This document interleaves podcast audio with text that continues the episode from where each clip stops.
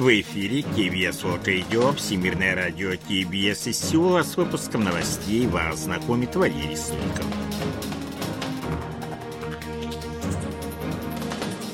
Основные темы этого выпуска. Северная Корея запустила межконтинентальную баллистическую ракету в Восточное море. Республика Корея и США разрабатывают совместную ядерную стратегию. Продолжаются перестановки в южнокорейском правительстве.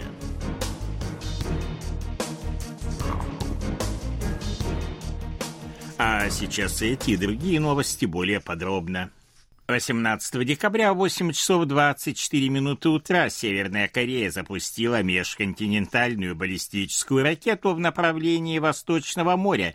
Как сообщили в Объединенном комитете начальников штаба Вооруженных сил Республики Корея, ракета, запущенная из района Пхеньяна по так называемой «крутой траектории», пролетела около тысячи километров и упала в Восточное море примерно в 250 километрах от границы исключительной экономической зоны Японии. Это уже пятый запуск межконтинентальной баллистической ракеты Северной Кореи с начала текущего года. В феврале была запущена ракета «Хвасон-15», в марте «Хвасон-17», в апреле и июле проведены запуски твердотопливной ракеты «Хвасон-18». Последний запуск произошел вскоре после того, как в 22 часа 38 минут 17 декабря Север запустил ракету малой дальности из окрестностей Пхеньяна. Она пролетела около 570 километров и упала в Восточное море. Республика Корея, США и Япония должны совместно отреагировать на запуск Пхеньяном баллистической ракеты большой дальности, оперативно обмениваясь имеющейся информацией. Об этом заявил президент Республики Корея Юн Со Гёль, выступая 18 декабря на внеочередном заседании Совета национальной безопасности. Он напомнил о необходимости дать немедленный подавляющий ответ на любые провокации Северной Кореи в отношении территории и на народа Республики Корея. Участники заседания жестко осудили действия Пхеньяна, представляющие серьезную угрозу миру и безопасности на Корейском полуострове.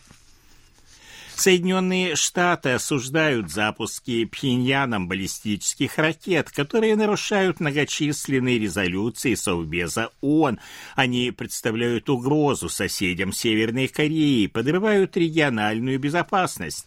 Об этом говорится в заявлении представителя Госдепартамента США, опубликованном 18 декабря. Обязательства Вашингтона защитить союзников в Азиатско-Тихоокеанском регионе остаются в силе. США по-прежнему стремятся к дипломатическому решению проблем Северной Кореи и призывают Пхеньян вернуться к диалогу, говорится в заявлении.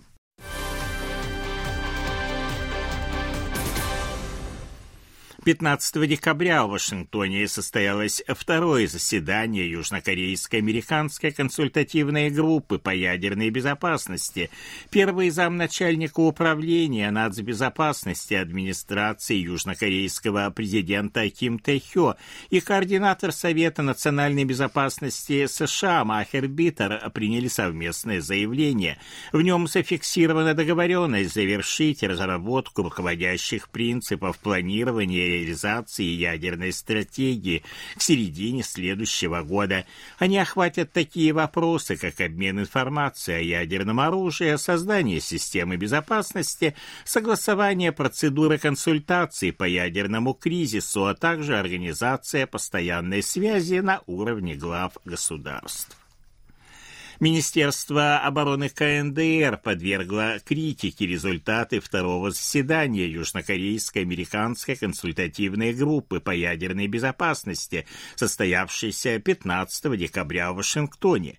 17 декабря, через полчаса после запуска ракеты малой дальности в направлении Восточного моря, агентство ЦТАК опубликовало заявление военного ведомства, в котором говорится, что результаты заседания группы являются открытой декларацией о ядерной конфронтации. Любая попытка враждебных сил использовать вооруженные силы против КНДР столкнется с упреждающим и смертоносным противодействием, говорится в заявлении. Соединенные Штаты приняли на вооружение третий по счету самолет радиологического контроля WC-135W Constant Phoenix. Он размещен на авиабазе Оффорд в Небраске в составе 45-й разведывательной эскадрильи 55-го авиаполка. Основными задачами данного самолета являются наблюдение за ядерными испытаниями, отслеживание применения ядерного оружия и анализ воздуха на наличие радиоактивных элементов, решение о принятии на вооружение дополнительного самолета радиологического контроля принято в связи с возможностью проведения Пхеньяном седьмого ядерного испытания.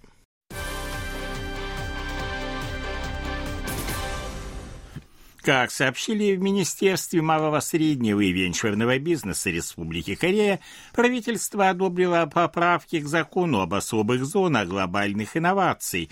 Они отменяют ряд ограничений на их развитие, давая данным территориям более широкие возможности по сравнению с обычными особыми экономическими зонами. Особые зоны глобальных инноваций создаются для поддержки разработок продукции на основе технологий будущего – они образуются путем модернизации, расширения, реорганизации существующих свободных экономических зон. Поправки предусматривают создание списка правил, нарушители которых могут понести наказание согласно действующему законодательству. Кроме того, поправки поощряют реализацию совместных зарубежными компаниями научно-исследовательских проектов.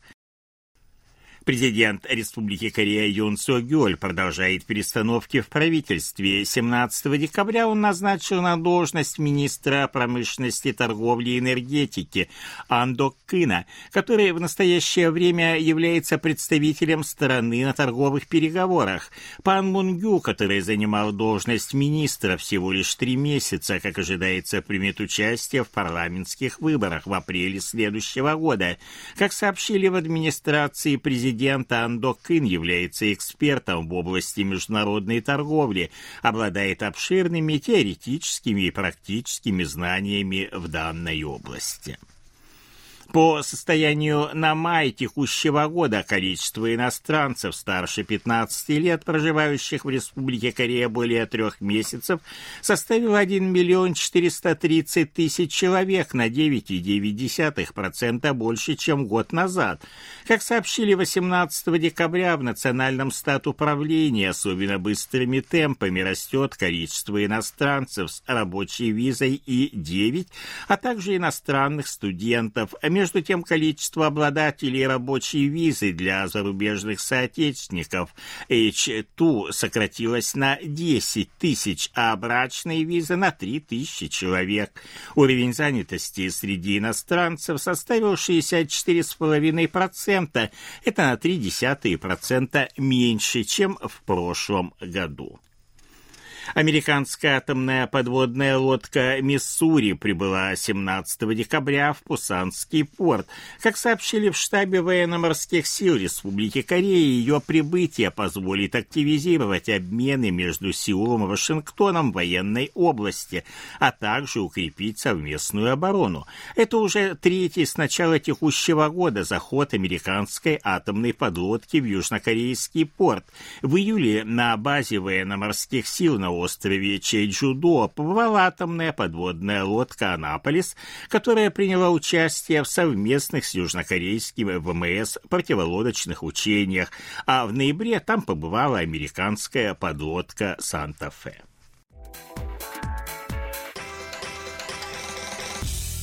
О ситуации на бирже, валютном курсе и погоде. Главный индекс корейской биржи Коспи 2566,86 пункта, индекс биржи высокотехнологичных компаний Косдак 850,96 пункта, 1297 вон за доллар, 1417 вон за евро. В Сеуле холодно, пасмурная температура ночью до минус 12, днем до минус 4. Это были новости из Сеула.